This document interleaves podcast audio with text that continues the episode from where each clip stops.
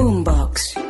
Señor Leiva, no sea patán. Ya sabemos de sus simpatías con los grupos delincuenciales. Lo que no sabíamos era que era tan patán y tan gamín. Primero, porque la doctora Zamora está haciendo lo que le corresponde, que es defender al Estado colombiano. Como usted se las ha visto a gatas por algunas cagadas que ha cometido como canciller, entonces ahora es obsecuente con el presidente de la República, así sea para violar la ley. No, señor, así no funciona el Estado de Derecho. Patán, es que usted no merece ninguna otra calificación.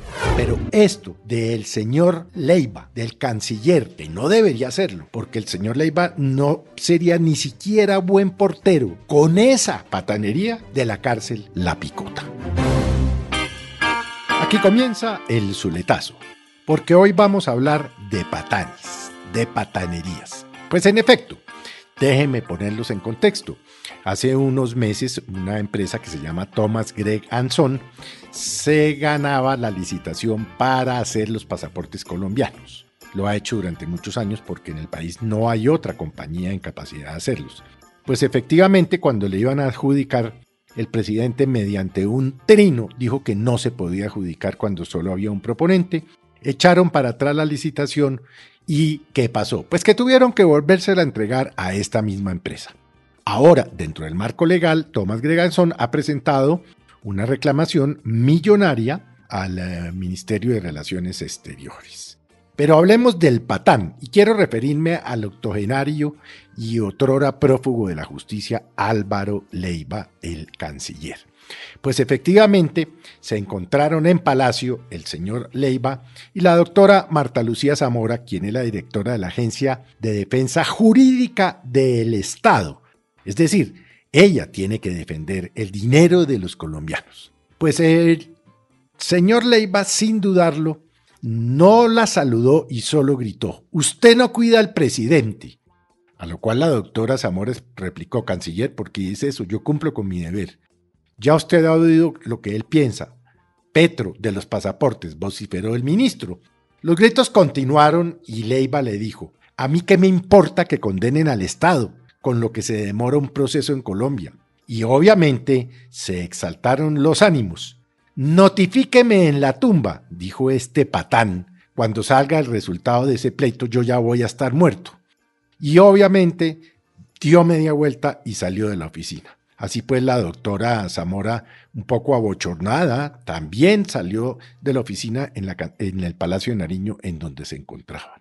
Señor Leiva, no sea patán. Ya sabemos de sus simpatías con los grupos delincuenciales. Lo que no sabíamos era que era tan patán y tan gamín. Primero, porque la doctora Zamora está haciendo lo que le corresponde, que es defender al Estado colombiano. Segundo, porque este es el gobierno disque del cambio. ¿Cambio de qué? ¿Cambio de modales? De pasar de ser usted un cachaco sofisticado a ser un amigo de las FARC, ahora pasó a ser un patán.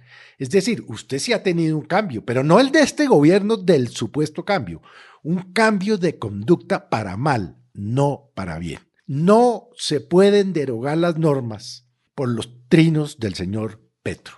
Si al señor Petro no le gusta la ley de contratación, la ley 80, pues que presente un proyecto de ley. Pero claro, como usted se las ha visto a gatas por algunas cagadas que ha cometido como canciller, entonces ahora es obsecuente con el presidente de la República, así sea para violar la ley.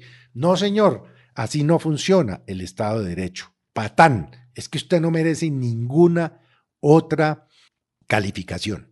Y obviamente la doctora Zamora pues merece todo el respeto, no solo porque es una prestigiosa e importante abogada, sino además porque es mujer.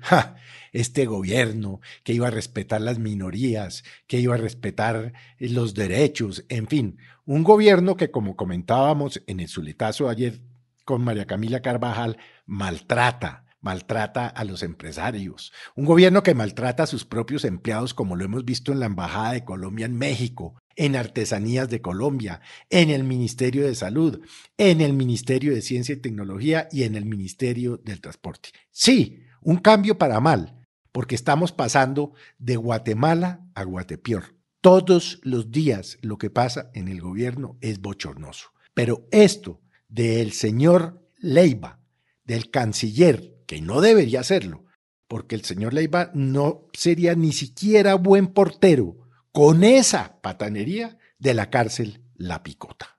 Este es el Zuletazo. Boombox.